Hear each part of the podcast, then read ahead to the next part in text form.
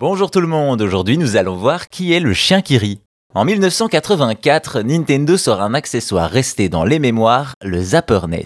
Un pistolet en plastique qui remplace la manette de jeu pour jouer comme en salle d'arcade, on pointe et on tire sur les cibles à l'écran. Un accessoire qui fonctionne avec une vingtaine de jeux, mais le plus connu d'entre eux est sans conteste Duck Hunt.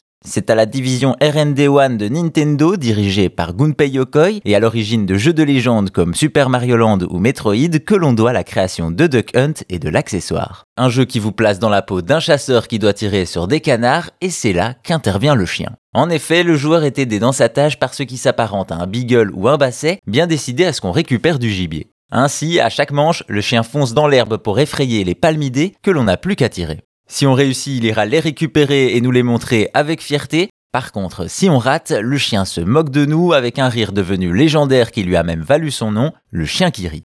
Un personnage devenu culte pour son rire, mais aussi parce que Duck Hunt est le deuxième jeu le plus vendu de la NES avec 28 millions de ventes. Cela vaudra au chien des apparitions dans de nombreux titres de Nintendo, Barker Bill Shooting, un autre jeu de tir avec le zapper, mais aussi très régulièrement dans la série des WarioWare ou encore dans Tetris, une vraie mascotte officieuse. Cependant, avec sa fâcheuse tendance à se moquer des joueurs imprécis, le chien qui rit s'est mis à dos nombre d'entre eux qui ne supportent plus son rire. D'ailleurs, beaucoup d'entre eux ont retourné l'arme contre lui, sans succès. Mais si on ne pouvait pas tirer sur lui, Nintendo a fini par permettre aux joueurs de se défouler sur le chien. En effet, en 2014, soit 30 ans après la sortie du jeu, c'est l'illustre Masahiro Sakurai qui l'inclut dans son célèbre jeu de combat Super Smash Bros sur Wii U et 3DS. Disponible en trophée jusque-là, le duo Duck Hunt fait son entrée dans l'arène avec le chien et le canard en équipe. Une belle reconnaissance pour le personnage qui profite d'ailleurs de plusieurs apparences inspirées de races de chiens, dalmatien, border collie, pitbull, entre autres. Ainsi, dans Smash Bros, le chien et le canard deviennent des combattants qui utilisent des attaques inspirées directement de Duck Hunt, comme le tir sur pigeon d'argile ou la nuée de canard.